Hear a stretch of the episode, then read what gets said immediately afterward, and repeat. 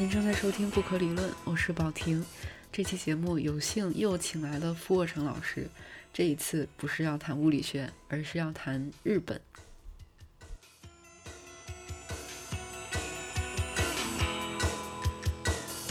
然后傅卧成老师，您知道吗？您是第一个，就是第二次上节目的嘉宾。哦，你好，但是对，你可以把这一次节目看成跟上次完全不一样的节目，看成是另外一个人。对，这次的节目跟上一次，因为上一次谈的是傅老师的本职工作，就是物理学相关的，但是这次完全是一百八十度大转弯，是人文方面的。对，这一次其实也不是说完全没有关系，我们等下聊到后面，你就会发现一些我认为有联系的地方出来。所以这期节目是聊一聊关于日本人的一些可以说是心灵上的传统吗？嗯，可以这么说。不是我发现的，而是以前的人的一些发现，然后觉得非常有道理的。嗯，但是您您最近是 connecting the dots。对对，我最近在看一些这样的书，然后也觉得确实讲的非常的对，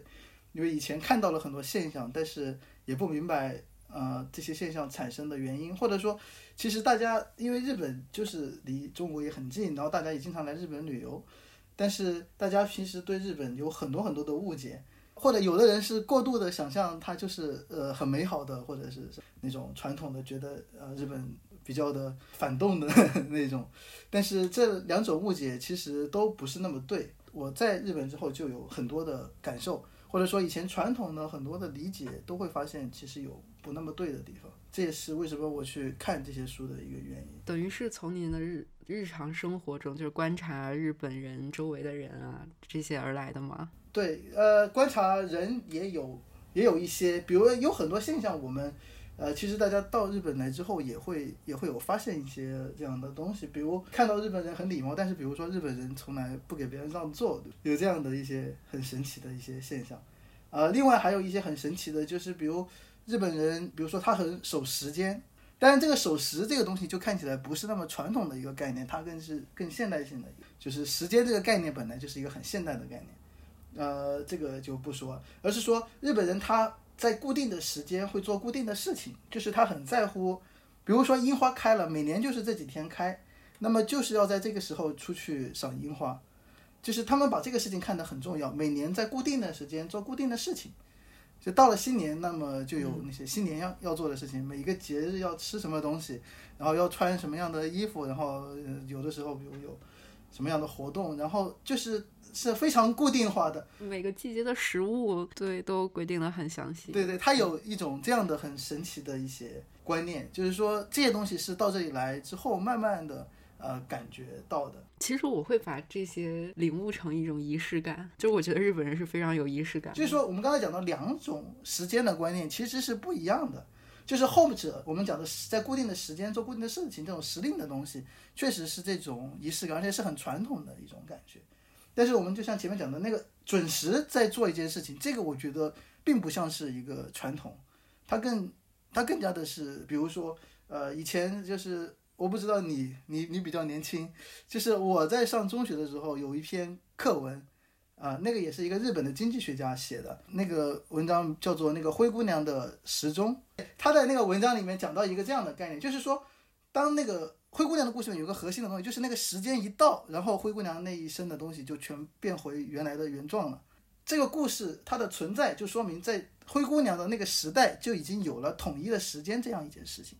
那么有时间或者说有报时的机器，就是灰姑娘听到有那个时钟在敲响的时候，有报时的机器这样的一件事情。其实这样的一件事情并不是一件那么显然的事情，而是说时间的概念以及比如说资本家按照时间来给。工人发工资，还有比如说，当资本主义产生之后，那么设定这个火车的时刻表，那么不同的地区的时间就必须要以某种方式给统一起来。也就是说，时间从一个非常局域性的概念，本来我每个人自己，呃，我是一个农民，我每天日出而作，日落而息，那么我有我自己的时间。但是在在灰姑娘那个时候，已经有了教堂的报时的钟。那么也就说明我靠我自己个人的时间是不够的了，那么我必须要有一个集体的时间。那篇文章就是说，从灰姑娘的这个故事里面的时钟的概念，他就看到了在那个时期啊，资本主义已经在欧洲开始产生啊，看到了这样的一件事情。也就是说，时间这个概念其实是很现代性的东西，而不是像刚才我们讲的那个日本人注重时令这样的。对，但这个是又是闲聊，嗯，没关系。嗯，对，还有就是最近改了那个年号，还没有正式改，只是公布了。对，马上就要改了，已经没有多少天了。所以我们这个是不是平成最后一期节目？是的。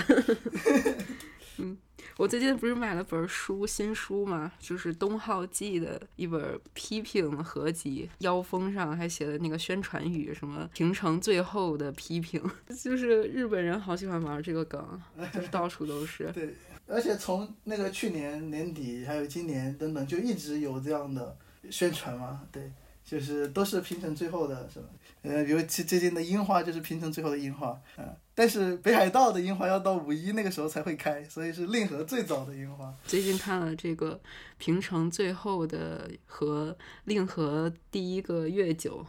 觉得真的非常非常非常的乱。这这这个是讲什么？就是讲那医院里面拍 X 光啊，那个拍 X 光的。对，那个我下了，因为我比较喜欢那个那个本藤义。本你居然喜欢小翅膀？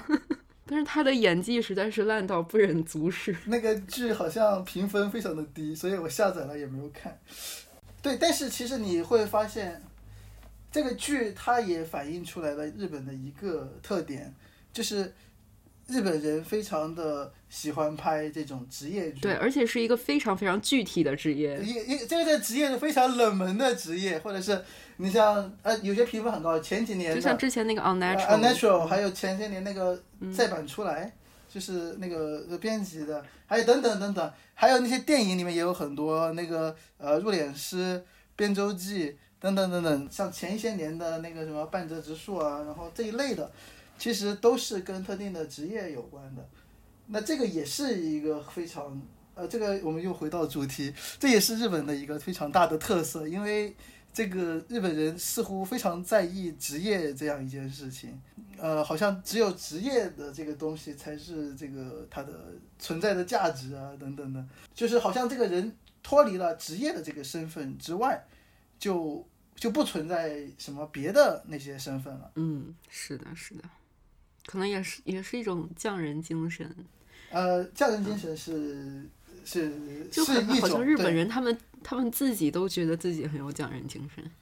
应该是这样吧？应该是这样，对，就是说啊，对这些东西也能够从很多那个剧里面能够看出来，就是会有一些人有很特别的技术啊，对，甚至是一些你看起来呃不起眼的一些人，可能会有非常。强的某一些特定的技术啊。好，然后然后你那个天皇那个是怎么回事？先先回到天皇那边，职业那块我们这样就之后再讲。可以先说一下最近的新闻，不是有一个什么他，嗯，是继位多少周年吗？还是什么天皇？对对，他还还有结婚都也是多少周年？对，其最近的活动应该是由于呃结婚了，就是他们结婚应该有好多好多年了，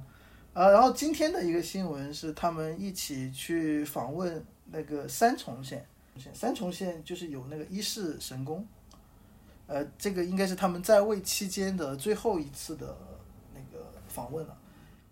然后一世神宫是有他们那个神器的神宫，嗯，所以等到新天皇即位的时候，我估计应该是感恩节的那个时候，应该还会举办那个大长祭，从神那里得到那个权利的那个要穿上那种特别的衣服的那那样的一个东西，到时候就会看到了。会有一个很大的祭典，然后这个也有很多的批评嘛，就包括那个大江健三郎，应该也对这样的即位的形式，就是因为这种形式还是在强调，呃，来自于神的那一个层面的东西，但是这个也是他们的传统，啊，所以其实这也是一个有意思的事情，天皇他是有自己的家族的传统的，还有一些贵族他们也有自己的家族的传统，但是其实。普通人在这个方面就就并不像天皇他们家一样了，就不能追溯到这么这么早上面去了。然后我我讲一个有意思的事情吧，就是天皇的这个年号，其实当时发布那个令和的年号的时候，呃，其实你也可以看到出来的人都不是跟天皇有关的人。一开始那一天的早上，先是有好几个那个名人，包括那个诺贝尔奖得主啊，一些著名的作家等等，他们那几个人过去选到底哪一个用哪一个年号嘛。然后再到后来公布的时候，出来的是呃菅义伟，他出来拿着那个牌子出来，也就是说整个的年号的呃选择的过程，还有包括最后的发布，其实都是由内阁来决定的，呃，跟天皇本人等等是完全没有关系的。说是由内阁决定，呃，还说的不够准确，更严格的来说，就是安倍本人决定的。呃，就是前一段时间产经新闻还有一个独家的新闻。就是说，最开始他们找了一大堆的年号出来，后来不是把那些年号也曝光出来了吗？有什么阴和，什么万和等等，有一大堆年号。但是最后为什么说它是由安倍他决定的呢？就是因为其他的很多年号，它有的还是来自于中国的那些古书的嘛。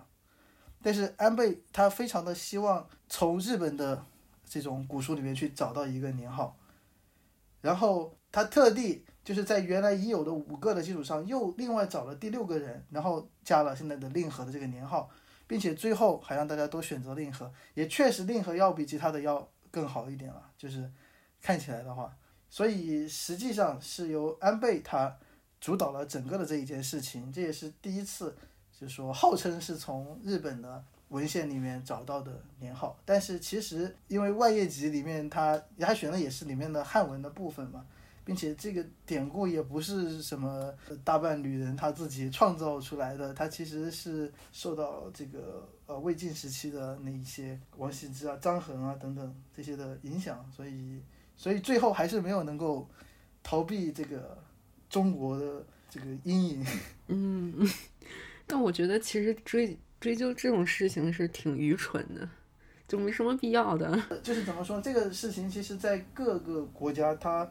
它会有一些这样的时期，就是我本来以为日本已经过了这样的一个年代了。对，就是我们今天看到的日本的这个文学或者是日本东西，我们会说一些东西，比如说你现在说到日本的古典的文学，那么大家都会在说，啊，像什么枕草子啊、《源氏物语》啊等等，就会讲这些东西嘛。但是你会发现这些东西都是女性在写的嘛？为什么会变成这个样子呢？难道日本的那些男性就不写诗了吗？其实都不是这样的嘛，这个是因为想象的共同体在塑造这样的一个东西的时候，那么他需要找到一些日本特有的、有文化、会写汉字的那些人写的就是汉诗了嘛，对吧？特地在那样的一个时期就已经把这个中国的东西给去掉了嘛，然后所以剩下的就是这些呃女性用假名的这些文学，呃这些东西成为了最主导的东西，但是在历史上他们曾经有的地位到底？是不是可以跟当时的男性写的东西来比较？这个在当时的环境下其实是不清楚的。嗯，因为其实上一期节目我就是在讲日本的一些新与旧的东西嘛。其实我觉得就是敢从旧的东西里面弄出一些新的东西来，这本身就非常日本了。所以我觉得其实没有没有太大必要去纠结这个。你有本事弄出一个英文的年号出来，我觉得那你牛逼，真的。但是其实日本也是，他现在是有这样的。也是有这样的趋势的。我觉得，首先年号这个东西它本身就是已经很传统了，所以它在怎么，不管是从哪里典故出来，其实它都是日本的东西。确实是，嗯，而且我们这个周围这些以前用年号的国家，现在也只有日本在用。但总之，就是从刚才年号的这个事情，我们呃可以看到，就是说。呃，天皇自己他没有什么决定权，所以你可以理解他就是这个退休也是合理的，因为他就是一个公主，他也没有什么权利，对就是呃盖盖章啊，跟人家见个面啊，握握手啊，然后呃哪里受灾了再去那聊聊天啊，就是，但这个其实也是很传统的，因为天皇本身他就他就是没有权利的，他在历史上一直都没有什么权利，这个就是日本的传统，甚至大家。可能会误以为，比如说，这个明治维新之后，包括像明治天皇，或者是后来发动了这个战争的裕仁天皇，其实他们本身也并不是像中国古代的那些皇帝一样有那么强的权力的。明治天皇他并不是因为像中国当时，我们经常国内有很多人喜欢拿这个戊戌变法跟明治维新来做比较嘛，然后会讲出一大堆有什么什么区别，但有个根本的区别就不一样嘛。这个明治维新，它就不是自上而下的改革嘛？对，它其实是由底层的武士推动的。他们是因为要反抗将军，所以才把天皇给抬出来。假如那个时候有个那样的一个时代，就是天皇掌握的这个权力，然后幕府的将军没有权力，那那这个时候历史就会完全反过来，那可能就是要倒天皇的运动了，那就跟世界上其他国家跟法国大革命就没有区别了。呃，这个也是一个很重要的一个事情，有很多人都发现，在历史上，呃，一个人他的选择跟他自己本身的所，他自己的那些信仰跟他自己所坚持的东西，并不见得是有关系的，其实只是跟他所在的位置有关。他为了要反对某一个人，所以他有了现在这样的一个信仰，或者他有了这样的一个政治主张。呃，从逻辑上来看，并不见得他一定会要坚持这样的一个主张，而只是因为他要反对某人，所以他就有了这样的一个主张。啊、就有人就说，呃，为了要反对将军，所以需要寻求一个呃权威的中心。呃，所以说在当时并不是说有一个权威的天皇要来进行这样的改革，而是说人们需要去推出一个这样的呃权威的天皇，于是就把它给制造出来。这也是一种想象的共同体，对吧？啊，这也就是说，为什么我说我们今天讲的内容也跟我的研究有关的一个事情，就是说我在研究当中其实非常关心的问题，就是说，呃，比如我们上次讨论到这种自组织啊等等这样的东西，就是本来没有什么秩序，然后突然好像一下子就有了复杂的现象就产生了，然后产生出了呃这些东西。其实我们觉得日本其实它非常的具有这样的一个特色，因为日本它的不不管是天皇还是一个这些呃企业的这种领导的核心，它似乎就不是那么的有权利，即使是在比如说发动第二次世界大战的时候，在那样的场合下，也不是一种像那些像希特勒那样的独裁政权那样的一种权利。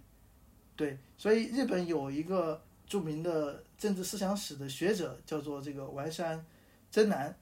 呃，他就有讲过类似的这样的一个概念，他就说，呃，日本根本就没有西方意义上的独裁，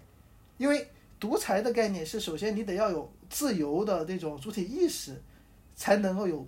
独裁，但日本就它本来就没有自由的主体意识，所以也谈不了，也谈不上这种独裁，没有独裁者，只有一群官僚式的这种政治家，甚至说丸山还认为这些人根本就谈不上是政治家。日本这个国家在当时，比如说在战争的情况下，权力的行使，它不是由于比如说来自上级的指示，或者不是来自于这样的东西，而是某种心理上的自我意识，就是我自己觉得我跟国家是一体的，我应该怎么怎么做，所以是自己把自己想象成自己跟国家是一体的，把自己给神圣化，然后去做了很多呃没有意义的或者是犯罪的事情。这也是为什么我说它很像自组织的感觉，因为没有一个独裁者，然后大家聚集在一起就成为了一个独裁的体系，没有独裁者从上而下的压抑，但是呢，在上下层之间可以自然的转嫁一种似乎存在着独裁者的压力。就您刚刚说的那种呃自组织，它是不是跟日本人这种高度的自律有关系？比如说我从日常观察来看，比如坐电车不能打电话，这个会有一些误解，就是我觉得这个地方是一个值得讨论的东西。就是有一些人可能会觉得他确实是自律，但是你可以想象一个这样的场景，就是就比如日本人，他比如来到了中国，他是会打电话的，呃，就是这个你要明明白这个区别，就包括日本人他在日本是什么样，他不代表着他去到另外一个地方会是怎么样。我在我的公司是一个职员，每天被老板这个骂要怎么怎么，但我到了酒馆，我到了另外一个场所，我会做出另外的行为。也就是说，日本人的行为它是跟场所是有关的，而不是跟自律有关的。就是如果有一个行为我是自律的，那么我应该在任何的场合都要这样自律。我在中国的地铁也应该要像在日本的地铁这样。但是日本人他们会去适应不同的环境，所以在这个意义上，我觉得他可能并不那么像是在自律，而是说，呃，日本的社会它强调的是那种 cookie or y o m 他要去读这个环境的空气，要去看现在这个呃这是一个什么样的场合，我应该呃说什么样的话，然后用什么样的语气来说话，然后我要做什么样的行为，比如我现在是在这个电池上，我应该怎么怎么样来做。呃，甚至日本有很极端的情况，就比如在在卡拉 OK 唱歌的时候，然后他们会一轮唱下来，就是如果一个人开头唱了这种风格的歌，比如唱了这个 AKB 四十八。啊，那可能接下来的人都唱的是同样的曲风的歌，不会有个人突然来唱一首演歌的，呃，也就是说不像是自律，这也是非常的像自组织的一种特点，就是在自组织的现象当中，我们并不希望给每一个呃系统当中的个体赋予一些特定的功能，我们是希望它在人与人的互动当中，最终产生出某种特殊的秩序出来，这个才是我们想看到的东西。那日本也是这个样子，就是每一个人他是到了一个环境下面，然后开始做出某一些特定的事情，然后在整体上看起来像出现了某种秩序的。其实这种秩序在别的地方多多少少都会有，而且越是像东亚或者像中国这种有有一些讲究传统或者人情这种地方，其实越会有。对，但是日本可能会特别强。因为我就是想到中国的一些饭局，对，然后就是要给领导敬酒什么的，每个人都如此卖命的在表演。对，但是我记得你你关于这一点，你可以去知乎上。我记得我之前在知乎上看过一个问题，就是说这个就读空气跟中国的这种，比如说察言观色等等，到底有什么区别？但是我忘了他们是怎么回答的。有人讲过这样的一个东西，它的区别在哪里？你到了一个组织里面，你自然就会有，就会受到这个组织的影响。但是日本可能特别的明显嘛，就像我们刚才在一开头讲到的那样，就是组织会给你一些某种压力，尽管这个压力并不是组织对你明确说的，但是你一到这个组织，你就会感受到这样的一个压力。那么这个又反过来产生了一个结果，如果一个组织里面，既然每个人他都会读空气，然后并且，呃，每个人都会去自己维护组织的形式，并且还可以自己向下传导这种压力的话。那么其实组织的维持就根本不需要一个实际存在的领导了。就本来如果一个系统它可能要有一个领导，它这个才能够维持。但是现在它这个组织一旦出现了这样的一个有一个初步的结构之后，然后接下来再来的人，新来一个人，新来一个人，他也就会跟着这样的一个结构继续的去生长下去，所以就并不需要一个领导就可以维持下去了。所以这就会出现一个看起来很矛盾的现象，就是。呃，日本的组织里面可能没有一个像中国式的那种什么事都要管一管的领导，但是同样它会有一个很强有力的组织，就组织它的存在感是很强的，但是领导是没有什么存在感的。就像柯南里面那个黑衣组织很有存在感，但是 BOSS 是谁你现在还不知道，对吧？所以如果出现问题的话，我们就很多中国人他看到日本的一些情况，他们可能会觉得。这个日本人喜欢道歉，就是比如出了什么事情，就有人出来道歉，然后觉得好像这是一种负责任的行为。但是其实你也可以认为这是一种不负责任的呃行为，就是说在出现了问题的时候，我出来承担这样的一个事情，但是实际上我也并不觉得这个事情真的应该是由我来承担，但是是因为我在这个位置上，所以我有必要出来向大家道歉。比如一个领导出来道歉。并不是因为我是领导，我导致了这一次的事情，所以我应该来道歉，而只是因为我现在是领导，所以我应该出来道歉。其实我并不是一个责任的主体，但是你又必须要有我这样的一个责任主体出来。假如这个事情是在一个平级的人当中，那么大家就会开始互相推责任了，并不会说日本人就会愿意的来道歉的。对，因因因为它是一个有层级的结构，但是层级结构又不是一个领导的关系。然后最后就就会很乱，它是一种自己组织所产生的一种呃上下级的。呃，咱们刚刚在讨论的时候，我用到了自组织这样的一个提法，但是其实日本社会跟我们在复杂系统语境下面讨论自组织还是很不一样的。那么这种区别最大的地方就在于日本社会的这种自组织，它不会产生出新的模式。而复杂系统的自组织，它通常是会产生出新的模式的。啊，所谓复杂系统的自组织，它指的就是呃一个系统，它有很多很多的个体组成，然后每一个个体呢，它执行的都是一个非常简单的工作，但是整个啊这些个体全部聚集到一起的时候，整个系统它可以表现出一些新的功能。呃，比如说蚂蚁，呃，每一个蚂蚁它们负责的功能可能是非常局限性的，可能就是探测一下周围物质的浓度，然后再把这个信息传给周围的邻居们。尽管每一个蚂蚁它执行的工作是非常的小的，但是，呃，当很多很多的蚂蚁聚集在一起之后，它就会表现出一些新的特性，比如整个的蚂蚁群体就可以找到通往食物的这个最短的路径。那么这个就是所谓的新的模式。那么同样的，我们可以想象这样的一个情况：假如有一群人，呃，大家在一起用民主投票的方式决定晚上要吃什么，那么在一个典型的复杂系统的，啊，比如说像典型的这种去中心化的自组织的复杂系统里面，那么每一个人他心里所想的选择都有可能会影响到其他的人，虽然可能并没有那么的呃直接的去影响，比如说我决定我想要吃的东西，但可能另外的。朋友他有一些自己不愿意吃的东西，但总之大家会产生一些复杂的互动，最终我们每一个人的呃意愿可能在这个当中都可以得到表达，呃甚至有的还可以得到满足。在鸟群、鱼群这样的系统当中，的确就是这样的，每一个个体状态的改变，它都可以对集体的行为造成影响，而整个系统的状态，也就是这些个体信息的最大程度的一种整合。也正是因为如此，整个系统才可以敏感地对外界环境做出反应。啊，这个其实也就是我们所说的复杂系统的自组织它表现出来的一个特征。但是日本的这种自组织是恰好相反的。当构成了一个组织之后，并不是说让每一个人的状态去影响群体，而是用集体的某种倾向去压制个体的选择。在这样的场合，并不是每一个个体的状态改变。都会有能力对整个集体的选择造成影响，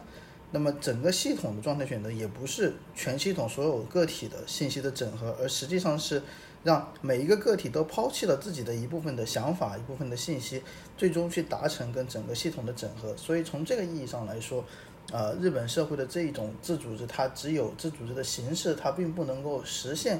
我们所说的通过自组织达成最大的。呃，这种信息整合或者通过自组织实现系统的，呃，这种呃真正意义上的复杂系统，产生出在新的层次上面的涌现。这也是我们今天讨论的内容跟我自己的研究相关的一个联系吧。嗯，那您觉得就是这种自组织，它是从日本文化里的哪里而来的呢？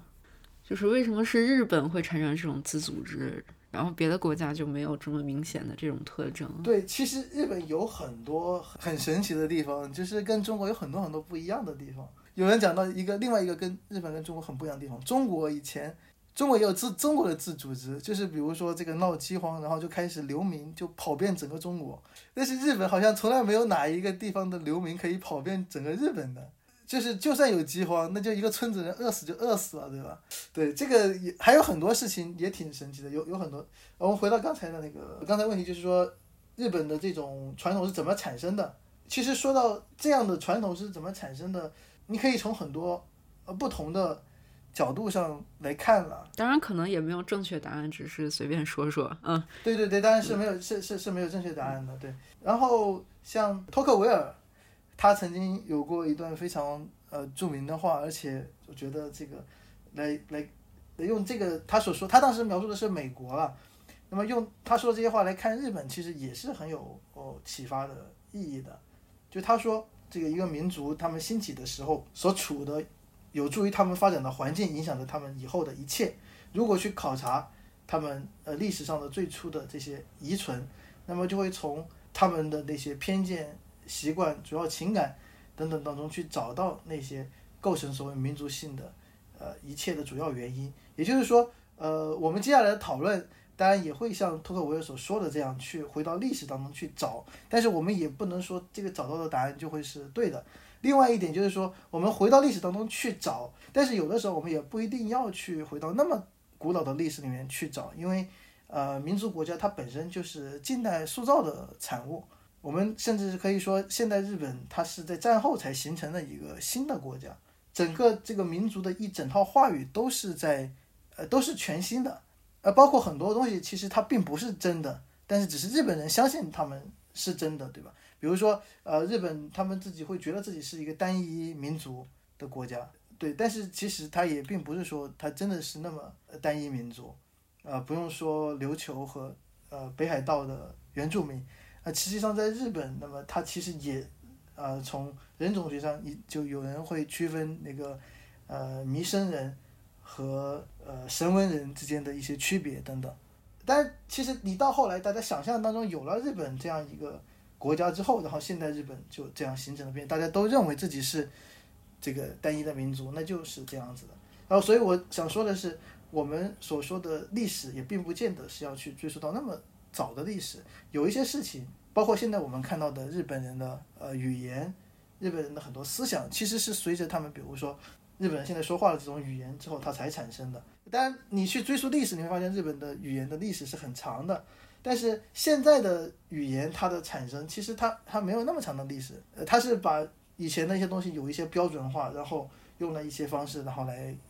变成了现在的。就像中国当年白话文运动的时候一样，白话文运动的早期，其实不同的人写出来的文章的风格是是很不一样的，对吧？你像胡适写的是这个呃两只。两只花蝴蝶双双飞上天这样的东啊，鲁迅他写的又是另外的一个风格，在那个时候，其实那一群人他就塑造了整个国家的语言，而且这个在日本他他表现的非常明显，因为日本的语言到底是什么样的东西？但你说口语上可能相对来说还是可以容易统一的，反正我们就指定，比如说这个东京山手地区的这个东西作为标准语，那么语言上大概是统一的，但是怎么写其实也没有统一嘛。那么在最早的时候。呃，很长的一段时间，日本的语言是呃汉字再配上片假名的那种形式，就有点像是把一本中文的古书，然后旁边标上的那些注词的那种形式。战争结束之前的很多重要的文书都还是用那种形式在写的，最后却没有用那样的形式变成整个通用的这种语言。那么在那个时候也有很多呃有意思的故事，有很多人都在尝试着呃来。把他的这个语言，当时把带一点古文的这种东西变成现代文的过程当中，有很多人做过一些尝试。有的人就会尝试着用那种说落语的人的那种风格来写那个文章，因为他那这个就有点像中国古代那种话文小说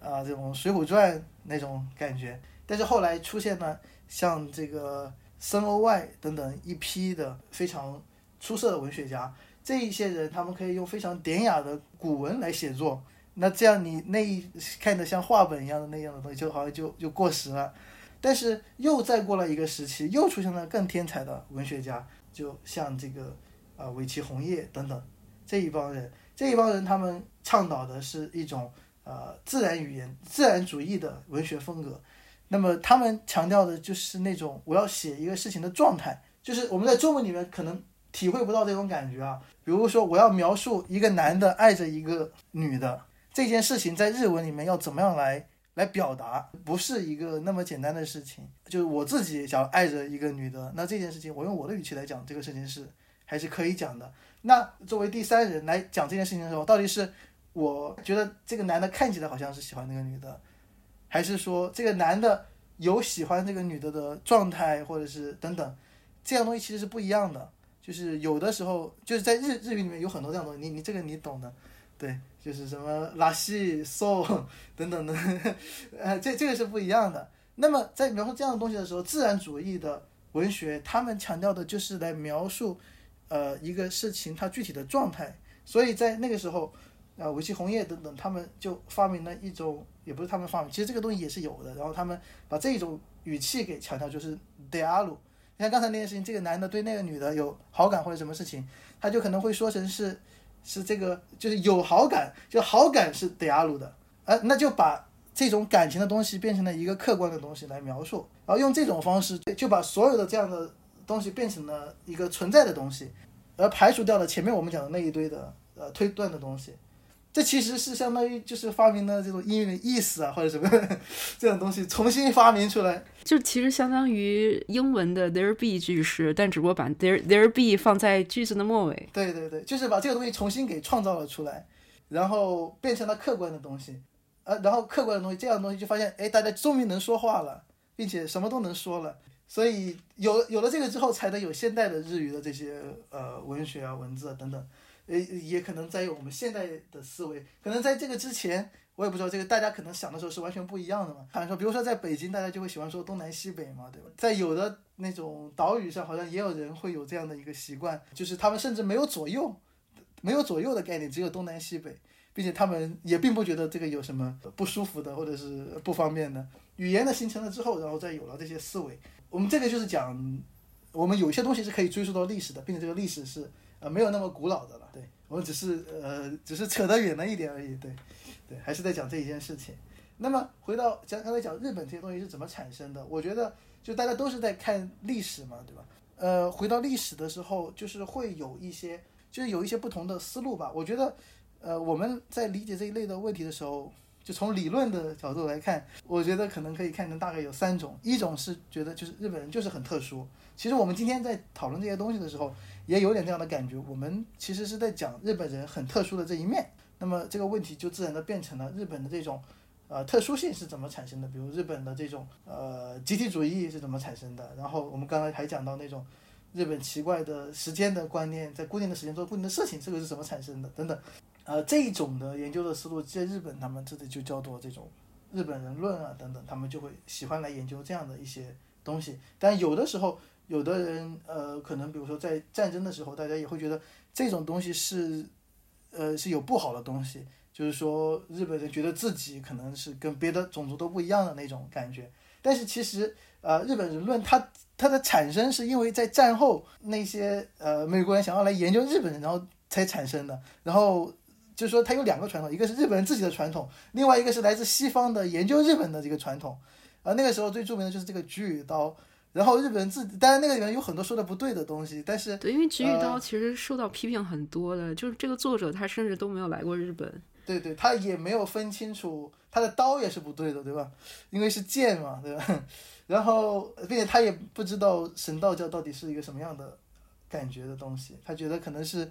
中国的道教的一个分支，等等，它有很多不对的东西。但是，总之这是两个传统，就是日本人自己怎么看日本人，然后在外面的人看起来，因为日本确实有一些他自己很奇怪的呃地方。那这是我们讲的第一个这样的传统。就日本有很多这样的书，而且每隔几年就会又出版有关的书，这样的书往往又会很畅销。就你去书店里面，在最显眼的地方的，可能就是写。这样的书的，这个反正还是挺神奇的，有点怎么讲？它有点像什么？中国可以说不，但也不一样。中国可以说不是，呃，另外，但日本日本有过日本可以说不，你知道的吧？这个中国可以说不是是模仿日本可以说不产生的。我我我我觉得有点像什么呢？因为我我我自己老家是湖南的啊，那么。你有没有看过一些书，就讲这个湖南怎么怎么怎么怎么不一样？啊，我有看过，我有看过那个，就是因为我之前有写过一篇关于四川的文章，然后就有就有那种书，就什么四川人很可怕什么之类的那种书。对对对对对，就是像那样的东西。对，它其实更像那种东西。呃，就是我我一点个人感觉，就是觉得这种日本人论，就是其实这种书读起来挺好读的，因为。他的那个作者归纳能力真的超级强。那个《菊与刀》，我觉得就是虽然它的内容值得批评的地方非常非常多，但是对的地方也很多。归纳能力，嗯，对他的归纳能力，我真是非常敬佩。包括那个，包括日本人的《传说与心灵》这本书，其实也是这种书啊，它就非常武断，然后可能跟现实非常割裂，而且就是一些分水岭画的特别清晰。这可能是他的一些缺陷吧。对，但是其实我这个就是我们想讲的一点，就是说他确实是很不对的。但是你要知道，这个世界就是这样，就是这样的。这个东西是不对的，但是这个世界不对也没有关系。就是一个很粗糙的理论，它有可能是很好用的。呃，这个要怎么讲呢？就是说我们自己在认知世界的过程当中，其实世界是很复杂的。比如我们的认知框架只有两个维度。来了个新东西，它不在这两个维度以内，我们不知道怎么理解它，我们会强行的把它给拉到这个维度里面去，我们会把它在我们已经有的思维里面放到它一个特定的位置上面去，这样的理解是不对的。但是因为我们是这样理解它的，所以这个世界最后我们的认知就是在这样的错误的基础上累积出来的。所以到最后，这个世界又会没有那么复杂。本来可能很复杂，但因为我们在认知它的时候，就是把它给简化了，在认知的，或者强行把一个东西拉到一个我们已知的框架上面来理解的。所以，其实你这种粗糙的东西，它塑造了一代一代的人，大家都是这样在理解这个事情的。所以就也不觉得会有什么问题了。我我自己在之前呃跟别人在举例子的时候，我也会讲一个日本的例子，就比如日本人他们会讲日日语里面有个词叫南蛮。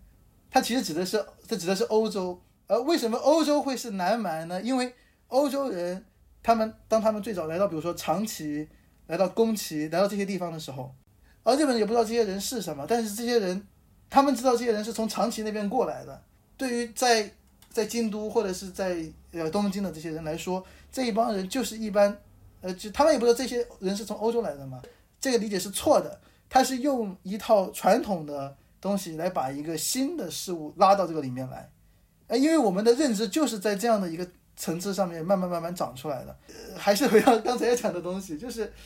所以这个世界把它简化来理解，它通常是不会错的。虽然这样做法是不对的，但是因为大家都是这样在理解，并且用这种东西在塑造自己的行为，所以这个事情本来很复杂的世界，我们又可以用大家这种错误的理解来理解它。但但是自己可以在读这一类的书的时候，我们自己可以去作为一个来挑刺的人来，比如说来找一些反例啊，或者是什么的。嗯，您要不要就是具体的讨论一下《日本人的传说与心灵》这本书？呃，好好，我讲，就是这本书，呃，《日本的传说与心灵》这本书的作者是这个和和隼雄，那么他是呃一个著名的这个心理分析师，呃，他他是京都大学的教授，他曾经是在日本这边这种心理分析师的那个执照上都是他来盖章的，就是他是整个这个协会的这个会长，所以他在这边是非常有地位的。哦，原来他这么这么牛。呃，对，而且他他还有过跟村上春树的对谈啊等等的这样的书。因为我看这本书里面，他是什么荣格学派，但现在精神分析已经不太用荣格了，感觉，嗯。当然我不知道，我不了解他后来有没有别的作品，他有没有就是别的学派的作品啊？因为我只看了这一本。他是很传统，并且现在可能已经完全过时了。但是就这这个又是一个，就是有人就说日本是一个那种加拉帕戈斯群岛。达尔文当时他这个环球航行的时候来到加拉帕戈斯群岛，然后他就发现这个岛上有很多跟其他的，比如说跟大陆上很不一样的一些生物。就本来这个生物可能在大陆上它根本没有办法生存下来的东西，哎，但是到了这个加拉帕克斯群岛上，它就能够生存下来。而这个加拉帕克斯群岛的这个东西，就经常被人们用来讲日本的有很多，比如说电子产品，有很多别的地方根本没有的东西，在日本就就一直生存力顽强。比如那个翻盖手机，到这几年才开始慢慢没有的，对吧？就是在全世界大家都早就已经不翻盖的时候，在日本它还曾经顽强的存在了一段时间翻盖手机等等，就是这些科学的理论或者什么的，它可能也有类似的情况，在日本可能会顽强的存在很长的一段时间的这些东西。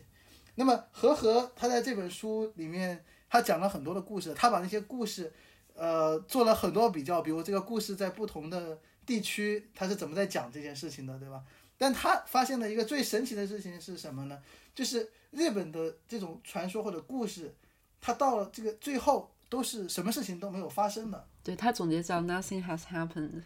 对对对，他就说是 “nothing has happened”，就是所有的事情，呃，就我们在我们这样讲，可能大家还不知道是什么意思。举几个例子，就比如说。呃，它里面也提到，因为西方人如果听到像浦岛太郎的故事，啊，浦岛太郎他他到了那个龙宫跟公主见了面，公主留下来在那呃有吃有喝的，对吧？但是大家就在想，哎，这个时候是不是他该跟公主谈恋爱了，或者是什么，或者是有更应该先应该先打怪，然后打完怪跟公主结婚。呃，对，但是最后还是什么事都没有发生，然后最后他就回去了。对，就是描述一番龙宫的美景。然后或者类似的，还有我们可能以前呃在一些这种动画片里面也看到那个仙鹤报恩这样的故事，呃，在他的书里面讲到是那个黄莺的故事，其实是有点类似了，但总之就是最后那个男子他没有抵抗住诱惑，打开了那个呃房门，然后看到了里面在禁忌的房间，对对，看到了那个在房间里面的那个呃黄莺也好，或者是鹤也好。但最后的结果就是他们就飞走了，这个男的也没有也没有被惩罚或者是什么。对，就和和他比较了说，西方的这种打破禁忌的故事，打破禁忌的人都是要受惩罚的，而这个惩罚一般是死刑，就是他会被剥夺生命。而且就是日本里面这种禁忌的房间这个东西，它是非常诗情画意的，就是什么黄莺啊，什么森林里的一个豪宅啊这种。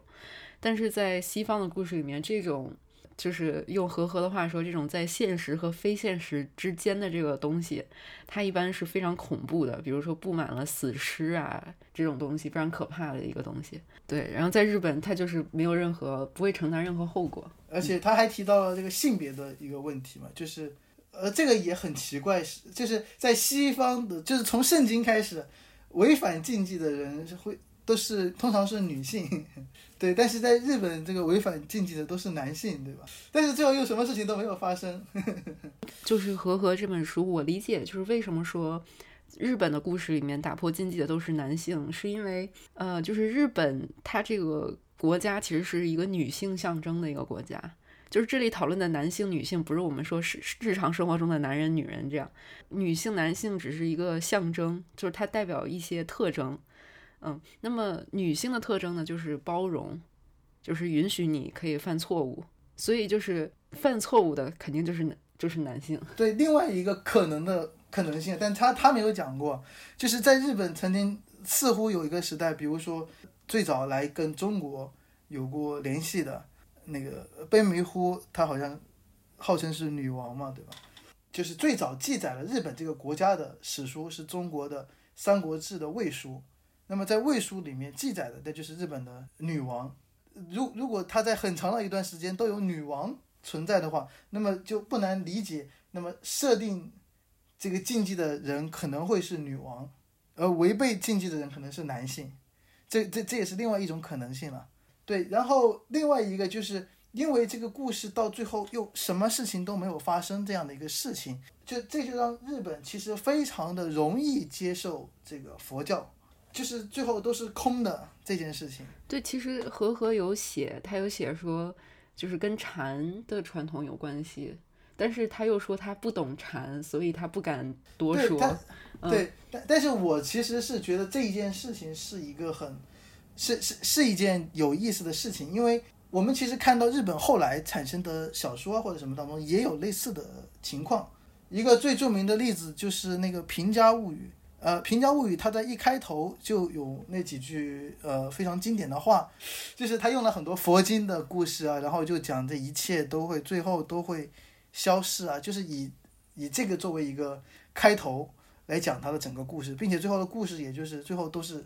一场空，这样你也可以理解为什么到后来如果没有明治维新再来把这个神道教的东西又给翻出来重新塑造日本，那可能这个神道教就就没有了，就因为日本人其实他特别心灵跟这种最后都是空的这样东西特别的契合。嗯，其实日本文化给我最强烈的冲击就是这种 nothingness，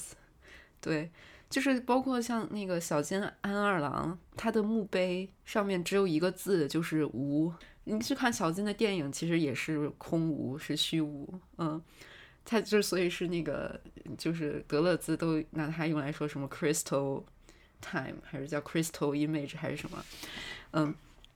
然后呃，我我补充一下，就是说，其实我读《和和》这本书的时候，最有收获的就是无的这一点。他把我对这个日本的虚无的理解理论化了，就是他说 nothing has happened 嘛，就没有事情发生，但是其实还是有事情发生，是无发生了，就发生的是无，嗯，然后这个无里面它其实是它是一个圆圈，它里面包含了所有东西，这个无里面它其实是万有的，因因为这个作者他是荣格学派嘛，它里面也引用了一个比较主要的一个人叫 Eric Neumann。嗯，应该是这个人，就是这个人，他就是一个荣格派的精神分析家吧。然后他就用这个人呃的一些理论去分析了很多日本跟西方这种差别嘛。因为西方的话，就是他那个男性跟女性他是分得很开的。和和他有梳理诺伊曼怎么样去梳理西方的人的意识建立的这个过程，就是从一个自我的最初阶段是一个圆形的摇尾蛇。这个说是代表潜意识和意识还没有分离，因为这个摇摇尾蛇呢，它是头和尾上与下，孕育和被孕育这些都没有分离，嗯，然后包括在这个阶段还有一些太母形象，就是像圣母玛利亚这种，就是人是没有没有父母的，只有一个呃高高在上的，就是是所有人一切人的母亲的这样一个母亲的形象。对，然后呢？经过这个阶段之后，意识才开始分离，就是意识和潜意识开始分离，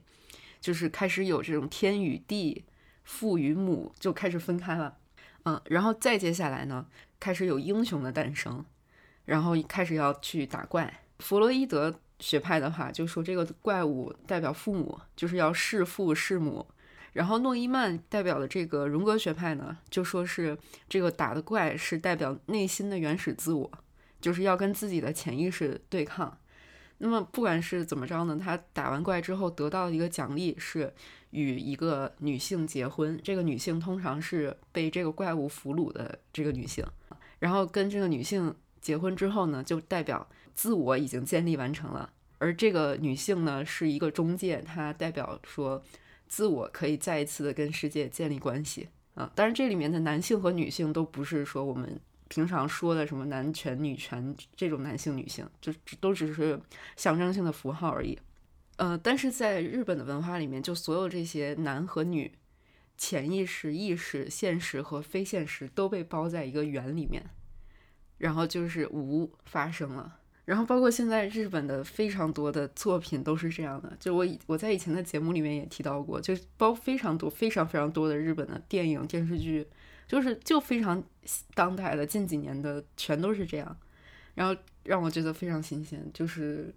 就是就是因为它的这个特点，我才很喜欢看。能举个例子？呃，这个例子非常非常多，就是板垣育二，基本上板垣育二的所有的电视剧都是这样的。你看，从他的那个《东京爱情故事》，虽然虽然《东京爱情故事》是板垣育二自己非常不喜欢的一部剧啊，最后俩人也没有在一起嘛，就是我们理解的这种。一个爱情故事，那最后肯定是 happily ever after 这种东京爱情故事，它就不是，它就是最后两个人没有在一起，然后时隔几年又见面，然后各走各的路，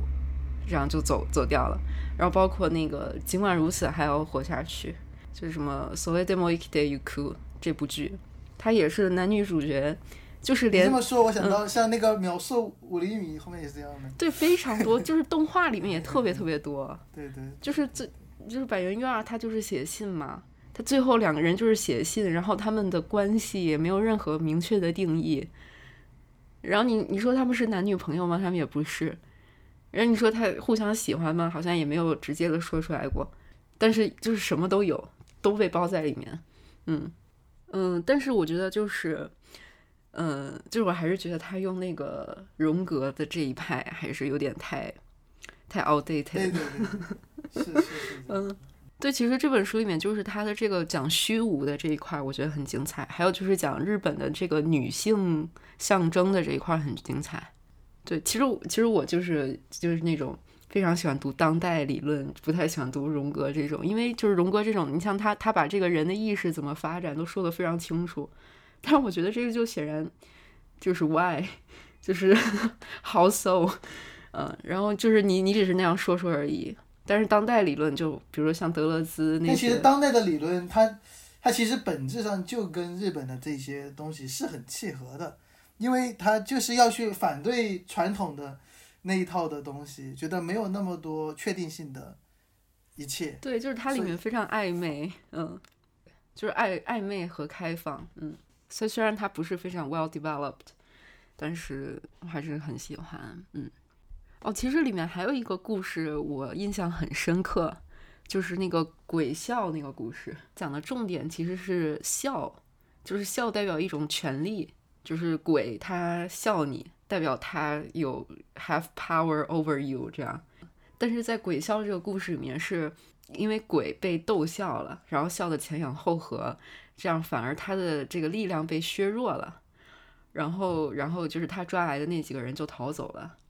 就是最有意思的是，他抓了的是哪三个人呢？是一对母女加一个女的尼姑，好像是，反正就是这三个女性。然后他们他们是怎么把鬼逗笑的呢？是他们朝鬼露出了性器官，就是和和他讨论的重点完全没有在这里。但是我我就看到这一点，我就觉得 挺好玩的。嗯，这个中国传统好像也有类似的东西啊。嗯，你像那个在呃那个。就是太平天国的时候就有那种传说嘛，就是，呃，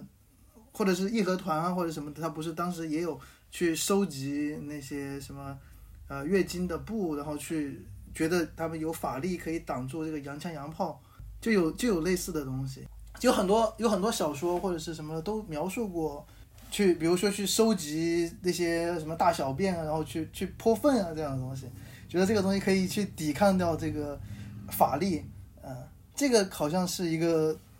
就是是一个通用的东西，嗯，对。然后从这个故事里面还有就是很多故事吧，好像看到里面的女性都比较主动，比如说像西方的故事都是就是一个骑士打败怪兽之后向这个女生求婚这样，但是日本故事里很多都是女生主动求婚。其实这个也是日本日本的那个传统里面是很，就是刚才我们最开始讲那个卑弥呼女皇那个事情，其实日本的这个女性的力量本身就是很强的。我再举一个例子，你你更能明白这个道理。就比如说安倍，他的爸爸是中国人民的老朋友，但是他的妈妈这一边，对吧？他的外公是岸信介，呃，他曾经是这个战犯，但你可以看到安倍明显的是更加的受他母亲这一边的力量，就是他更接近于这一边，而不是更接近于父亲这一边。就是他没有像中国这样完全的由这个男性社会主导这样的一个东西。我觉得这是非常矛盾，就是这些这些很传统的民间故事里面，这些女性是这么的主动、足智多谋，但是现在为什么日本的社会它是这么父权的一个社会，就是让我有些不解。呃，不是，就是我觉得，呃，这个东西也确实是一个有矛盾的地方。对，就怎么说呢？你你我我举一个例子，在日本你可以看到有很多的，不管是就是你可以看到很多入赘的现象，对不对？比如说，假如是你是一个庙的这种住持，你只你只生了女儿，那你总希望找一个男的来继承，那你就必须得找那个。你你刚才所提到的，呃，这个问题，其实我觉得它有另外一个层面的问题在于。就是我们刚刚讲的是，比如说在一个家庭里面的权利的关系，可能跟这个更有关。而另外一个就是你提到的有一部分东西是跟，比如说跟工作的权利等等有关的东西。这个东西我们可能又会回到我们在最开始所讨论到的那个问题，就是说，比如日本的匠人精神啊等等这样的问题的时候，我们就讲到日本人，比如说。呃，本田翼的那个剧，就是他很强调工作这一件事情等等的，对吧？就是说这个事情会有对日本人来说会有一点奇怪的点，就在于，假如说他本身是一个家庭里面的一个母亲，但同时他又是一个属于某一个公司的一个人的时候，这个时候会有一些有有一些奇怪的东西出来，不见得是说是男女不平等的那个意义上的一个奇怪，而是说你到底是一个属于一个什么样的身份？我我再举一个例子，你就明白了。在日本，比如说你是一个武士，你你之所以是武士，那当然是因为你的家庭就是这个武武士的家庭出来的，所以你有了武士的身份。这个身份是来自于你的家庭，但是你你作为一个武士，你要服从的不是你的家庭。我作为武士，我只要听我的我的上一级的武士啊，可能是一个大名，可能是个将军等等的，对吧？我只需要听他的就行了，他要我去死，我就我就马上死，对吧？也就是说，我从家庭那边得到了一个身份，但是这个身份我要做的事情只是跟我的工作有关。而如果在这样的一个环境下，一个女性她有了一个这样的东西，就会很奇怪，就是她的家庭的身份和她工作的身份，在传统的社会里面就就会变得有一点奇怪。呃，现在就还是很明显，大家还是很希望，呃，就一直在推动这些男女平等的这些东西，但是还是还是会很难。比如说中国为什么看起来似乎男女更平等？可能是因为工资太低了，对吧？你必须两个人都工作，不然不然就没钱给小孩子上学啊，什么看病啊等等，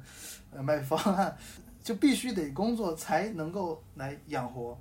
而日本你可以出现像全职的家庭主妇这样的一种现象，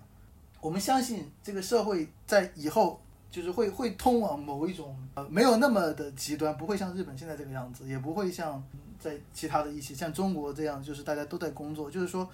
大家也会用更平常的心态去看待，比如说将家庭主妇也看成是一种工作，哎，其实这也是家庭主妇本身也就是一种工作啊，在日本它就是也是这样的，那些家庭主妇他们还有自己的活动，还会大家有负责执勤，对对对对，他负责执勤，这个晚上有谁来值班，然后还有定期，还有各种活动，还那种做做蛋糕啊、插插花什么，就是还有很多这样的活动，而且你还没法不参加，对吧？也就就是这样的，就是，所以这个就是另外一个点了，就是日本人他们会依附于某一个组织，呃，这是来自于另一本书啊，是那个土居健郎的《日本人的心理结构》，呃，那本书的日文标题叫做《Amae no Kozo》，阿麦阿麦鲁是就是日本的一个词，它跟那种撒娇啊或者是什么这个东西是一个意思，就是撒娇示弱啊等等这种感觉的。然后它的这个书的英文版里面把这个阿麦鲁翻译成了呃 dependence，就是依赖关系。但实际上你呃依赖关系是某种程度上可以翻译出这个意思，但它原文里还有这种撒娇的这样的一个关系。呃，他就提到日本人他在内心深处他非常的依赖于呃另一个外人，或者是依赖于一个团体。就比如说刚才我们讲那个武士，他就是会依赖于他的那个上级。所以说他他在书里还说，对日本人来说最大的背叛不是说背叛我自己，呃，或者就是就是前面你讲的自律这件事情。我违背了自律这件事情，并没有背叛什么东西。最大的背叛是背叛我自己所依赖的那一个团体。如果一个人他一生只只依附于某一个团体，比如一生就在一个公司上班，那么呃这就是一个很好的一件事情。他觉得这是最高的道德，没有不存在脱离了集体的个人权利。实际实际上你可以看日本，它就会有那种。每一条街有那种商店街，还定期的会有一些自己的活动。比如说，你可以想象一下，比如你在一个公司工作，那到了这个年底的时候，会有这个公司的这个呃忘年会，新年呢有新年会，对吧？会有，然后有新人来了会有欢迎会，有人要离职了有送别会，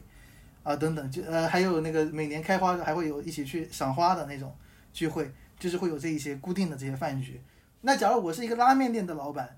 那我跟谁来开这些东西呢？那其实他通常来说就会跟这一条街上其他的店有也有类似的东西，就同一条商店街也有可能会在一起去开这个呃，比如说忘年会，然后新年会等等。对，所以就是说他们仍然会属于某一个组织。那这个地方就是我想特别来来说的一点，就是说呃，日本人的就是我们之前讲到那种匠人精神或者什么的时候，大家特别强调的。比如日本的一家店，比如一家拉面店或者一个寿司店，可能开了几十年、几百年的可能都有，对吧？然后就觉得这种匠人精神可能是来自于这种家族的传承。但是其实，如果你看到日本人的这种依赖关系之后，你就会发现家族这边其实能够起到的作用是有限的。做拉面的更重要的可能并不是来自于家庭这边的传承，而是我在商店街里面，我应该要有一个什么样的名誉。以及我在整个比如说拉面的这个圈子里面，可能拉面他们还会有自己的协会，我在这个协会里面，其他的人又会怎么样来看我的？是在这样的一种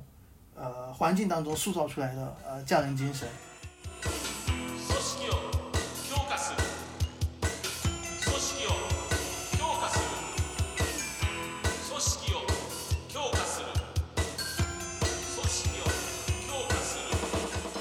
就是我们刚才所有讲的东西都是讲日本怎么特殊的，然后并且我们有些东西甚至可能可以回回顾到历史上面去，然后来解释为什么呃会是这样。那么我们把有一些东西呃追溯到可能是很老的历史，有的东西可能是跟日本的封建的制度有关系，有的可能是跟日本在近代化的过程当中啊，比如说一些天才的人物他们做出的一些改变，然后塑造了语言等等。就是我们刚才讲的东西，都是说它日本的独特之处在哪里？呃，在这个意义上来讲的。那么，其实，在科学上，呃，有一些理论，就是说，它它试图来解释的问题，就是想要找到所有的人类所共有的一些心理了。那么，这个其实是有很多呃这样的理论的。你像，为什么大家会觉得这个？呃，精神分析不怎么靠谱呢，因为它一一个是不可以证伪嘛，我可以随便来一个人有一套理论，嗯，这个恋母情节等等的，然后我怎么解释都是能够解释得通的，所以呢，这个东西就不像是一门科学，那么一门科学的话，要把心理的这个东西变成科学的东西，你首先第一个要去有一些定量化的东西，并且希望找到一些普适性的东西，因为你像心理学的东西本身，每个人的心理就很不一样。但是你说 每个人切开了，然后看这个都是一样的，有这个器官那个器官，所以有一些心理学理论就希望去找到那一些人类心理当中那些普适性的东西在哪里。那么在这个意义上，那么就会去追溯人类进化的历史，在这个进化的过程当中，然后可能有一些东西就形成了，然后最终变成了现在这个样子。那么这个最著名的，就是那个呃道金斯的那个自私的基因。这自私的基因，它讲的就是说，呃，重要的不是人，呃这个事情，而是基因这个事情嘛。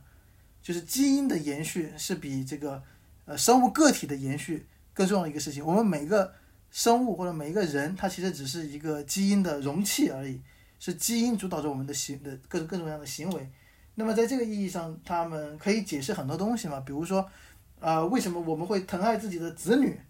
那其实是因为子女身上有我们的呃基因，我们为了让这个基因的延续，就是我们不是自己在控制自己的行为，是基因程序决定了我们的行为，决定了我们要爱自己的子女，因为子女身上有我们的基因，我们也希望这个基因尽可能多的传播出去。那么用这样的东西还可以解释很多事情，包括呃，比如说为什么就是男性和女性的一些性别上的差异。当然这些东西就是我们现在再来看，用现在的观点，就是这些东西不一定是对的，呃，但是就是说为什么会有这样的现象，可能是由于进化的过程所产生的，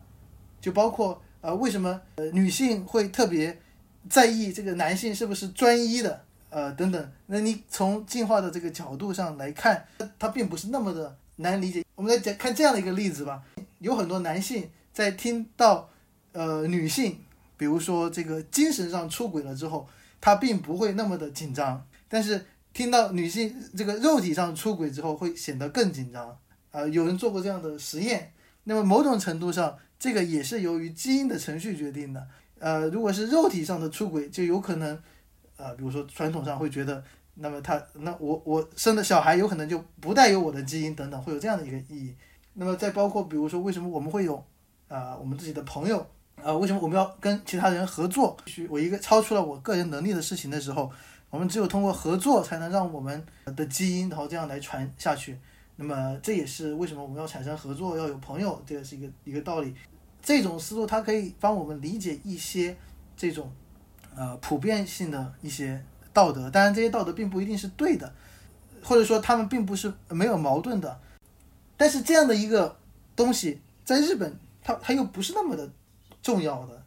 就是在日本很多事情看起来是相反的，比如说你像自私的基因，就觉得基因的传递是很重要的。但是在日本的传统的文化当中，血缘关系没有那么重要。你看，在中国和韩国的电视剧里面，经常会有要找出亲生儿子这样的情节，对不对？但是在日本的电视里面，好像很少有这样的情况。相反，我们可以看到有很多名人，他的儿子可能并不是他自己亲生的，可能他收养的，或者是入赘的等等，会有很多这样的情况，并且他把家族也交给了他们来来继承等等，会有很多这样的例子。真的，就是就是失之愈合不是拍了一个那个如父如子嘛？其实这其实这个电影是那个找亲生儿子的故事，他们当时就是在交涉说要不要再把小孩换回来，就是让他们跟真正亲生的这个家庭生活。最后反正还是不换。最近有两个电视剧里面会有这种小细节，就是说特别强调继父或者继母他对自己的就是不是亲生的这个小孩，他是有跟亲生父母一样，甚至更甚亲生父母的这种感情。嗯，刚刚又想到那个小偷小偷家族，它里面就是没有血缘关系的一帮人组成了一个家庭嘛。然后刚刚看到那个，就是您说那本《日本人的心理结构》这本书里面，它有一个章节就是讲义理和人情。然后这个义理和人情，它本质上就是说，呃，比如说我受恩惠了，然后就是我需要去报答。人情呢，就是依赖嘛，就是阿麦，嗯，就是人是要相互依存的。所以我在想，就是是不是出于这个原因，就是他他的这个义理和人情是高于血缘的，所以就是在家庭里面，哪怕他没有血缘关系，他也可以作为一个家庭的结构存在。但我也不能够说完全的来说清楚这样的一个事情，它到底是一个什么样的原因造成的。某种程度上，你可以觉得它还是由于这个封建制度呃造成的。就是在中国，这种人伦的关系是很重要的嘛。就是你不管怎么样，你不能你不能把辈分给弄，你不能乱伦嘛，对吧？就这个是很有很多意义的。就是说，呃，举一个例子吧，在中国，一个爷爷他不会收养自己的孙子作为儿子的，对吧？这个事情我们并不合理。但是在日本，这件事情是合理的。就是为什么我要收养我的孙子作为我的儿子呢？是因为比如说我是来自一个封建的这个贵族，啊，我本来比如说是公爵，我的儿子就有可能是这个侯爵。如如果我一代一代继承下去，那么到我的孙子的时候，那可能就是变成伯爵了，对吧？假如我把我的孙子收养成为我的儿子，他其实就可以拿到呃侯爵的身份，实际上就高了一级了嘛。你封建关系如果比家族的血缘的关系更重要的时候，那么这个是这样做就是合理的。在日本在学中国的文化的时候，他就没有学孝道这一件事情。新都户道造他当年的那个武士道里面讲到了那个呃武士道的那几个精神。而，中国的传统是什么？忠孝礼义，什么就是这一类的东西嘛，对吧？那么忠孝放到很高的位置上面，并且甚至在中国的传统里面是把把孝看得非常重要，甚至是把其他的关系都纳入到这种家庭的关系里面来。对，在新的道德里面，它呃强调的武士道的精神啊、它的几条分别是义、勇、仁、礼，后面还有这个名誉，就是在这个里面是没有孝的。然后我们刚刚讲的这两个理论，一个是完全是普遍性的，另一个是啊、完全是特殊性的。然后我们就是说有没有在这两者之间的一些理论呢？就是我自己的老师，还有一些我们组的年轻的一些学生，最近他们在看一些书，呃，一个法国的学者叫那个 Emmanuel Todd，他写的，呃，他的这个书的日文的标题叫做《这个世界的多样性》。他这本书里面包含了他两本书的内容，是一本书的名字叫做啊日文写的叫第三惑星，就是第三颗行星了，咱们就是地球了。然后另外一本书是是它的日本的世界的幼少期，就是世界的早年的时期，讲的是家庭结构的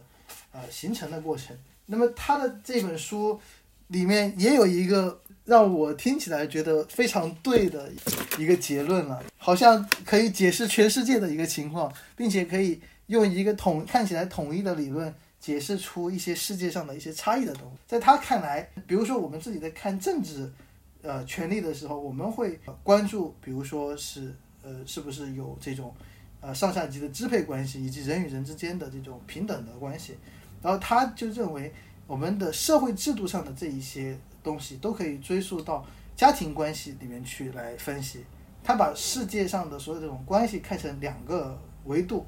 一个维度是亲子关系，也就是父母跟子女，就他尤其是父亲呢。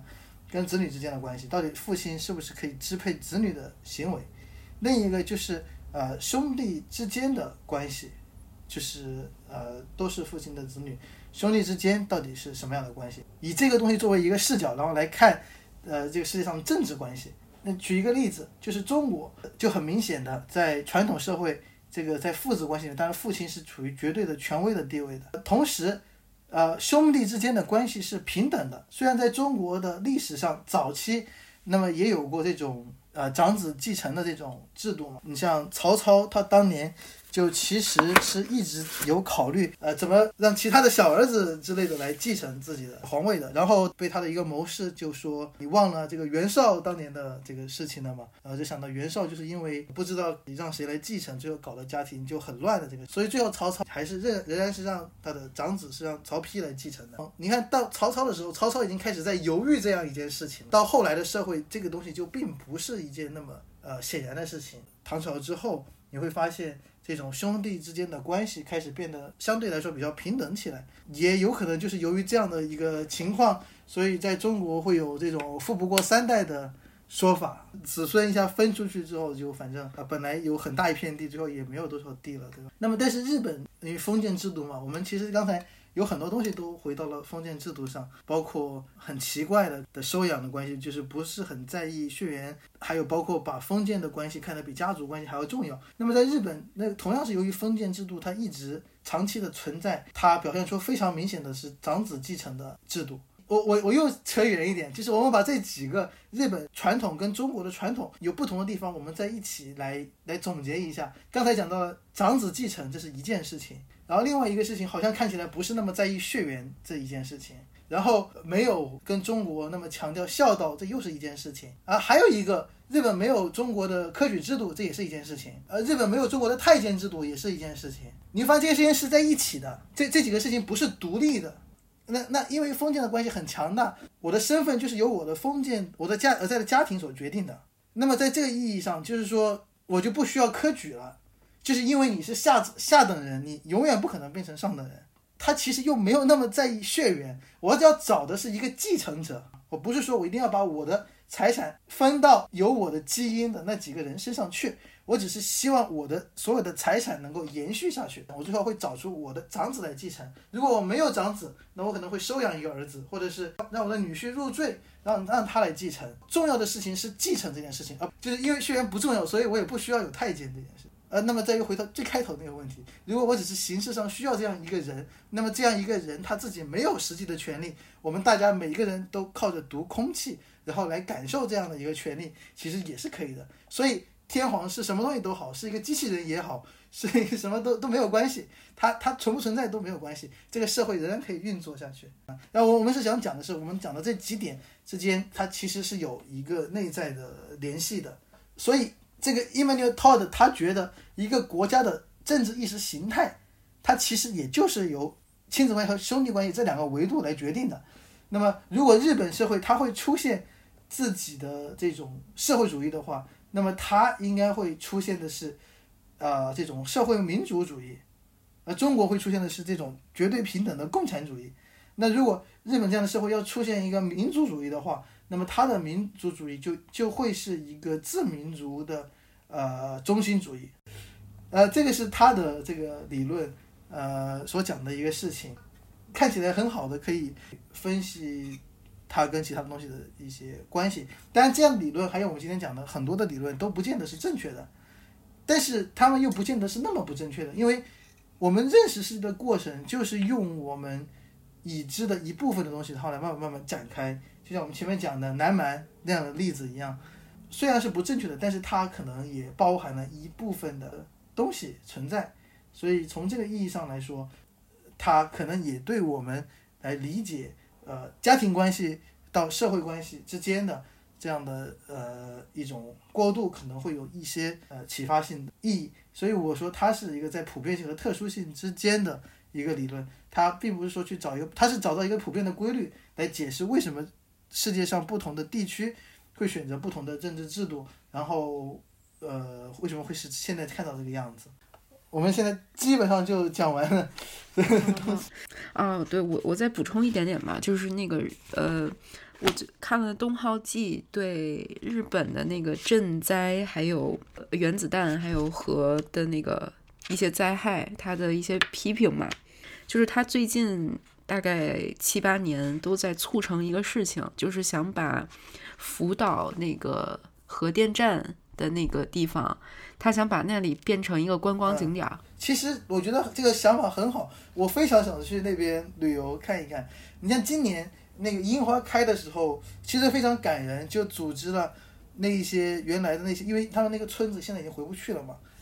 然后今年就带着他们，就是坐的那个巴士，然后重新从那个两边都是樱花的那个那个下面经过，但他们也不能下车，都必须人必须坐在车子里面，然后经过那个地方。我看到电视里面有一个老太太抱着，因为她自己的老公就是当时在地震里面去世的，然后她抱着老公当年在那个同样的地方照的那个照片，然后带着那个照片，然后坐那个车，那看得非常感人。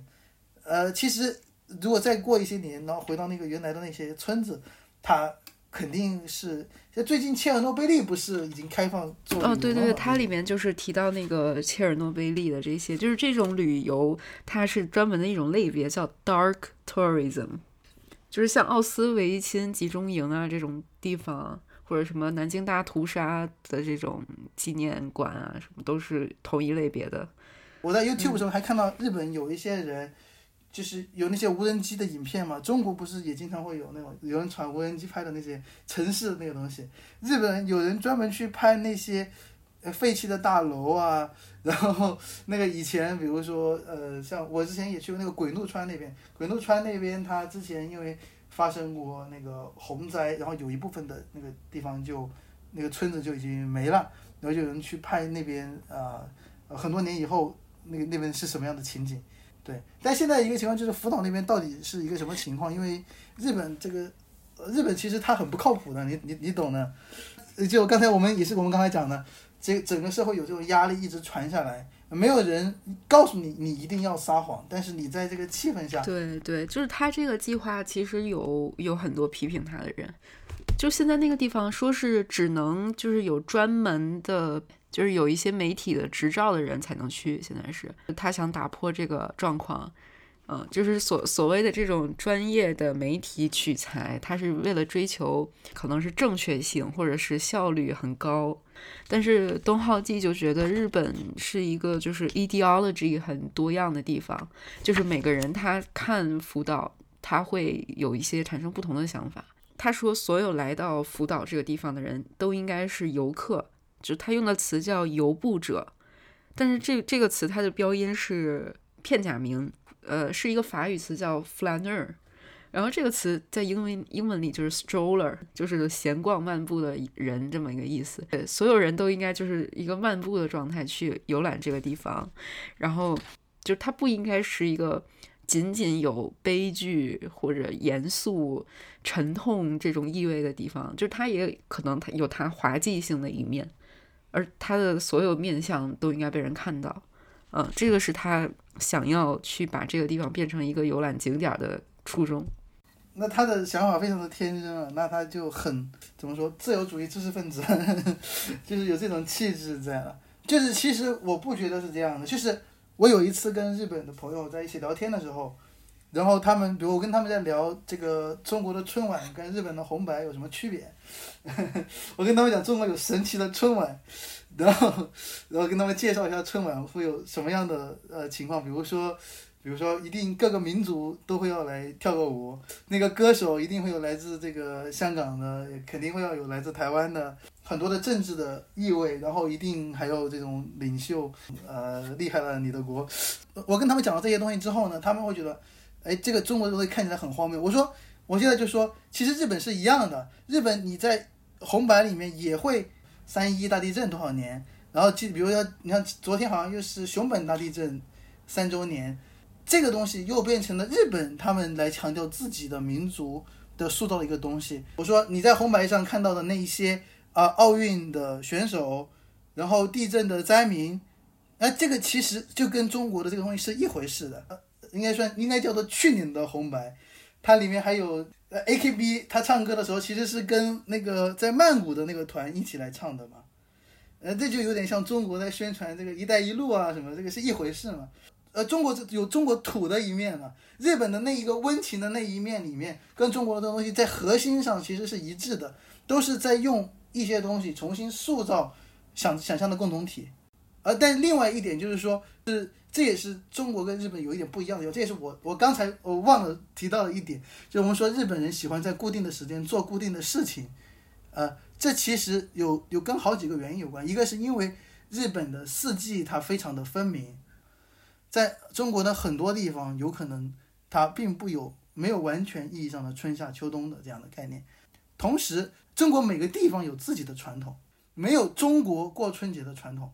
有广广东过春节的，甚至有广州过春节的传统，对吧？有东北过春节的传统，或者是铁岭过春节的传统。而春晚它是在塑造一个中国过春节的传统这一件事，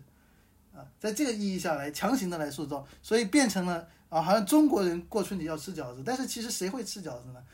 呃，就是这个是在强行的塑造。同时，日本它是用地震啊这些东西，它就像是中国的春节吃饺子一样的。来塑造了日本现在的社会，就是我们在面对灾难面前，我们应该做什么？我们应该团结到一起，然后呃，然后来唱那个、花还会再开的啊等等等等。就我不相信在这个世界上，这种像你刚才提到的这种自由主义知识分子，他所想的这些东西，可以很容易的达成啊。就是大家会觉得这个事情是一件让人反感的事情，就是大家不允许你有不同的看法，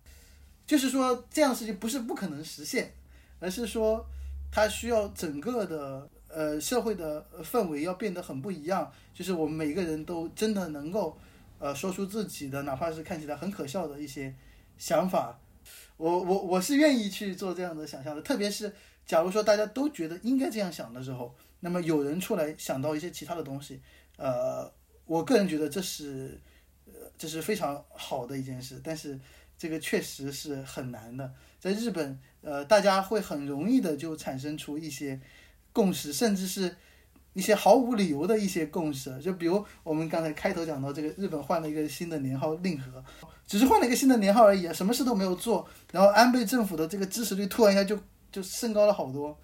有一种奇怪的东西，就是当一个民族，不管你是在干一件什么样的事情，就是大家一起在做某一件事情的时候，然后这种想象的共同体的意义就开始被强化、被塑造，然后形成就会让政府的权力扩大，然后就又有了更强的民族主义等等等等，就是这些东西是是被绑在一起的。然后你作为一个知识分子，在这样的一个环境下，就会很难发表自己的看法，或者是等等。好，那今那今天就先聊到这儿，谢谢付老师。嗯，好好好好，没事没事没事，不客气。好。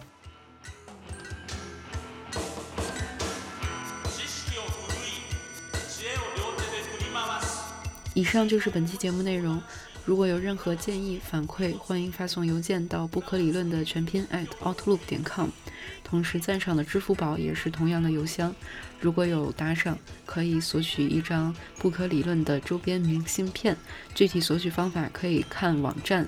嗯，不可理论点 com。那本期节目就到这里，不可理论带你用理论理解生活。我们下期再见。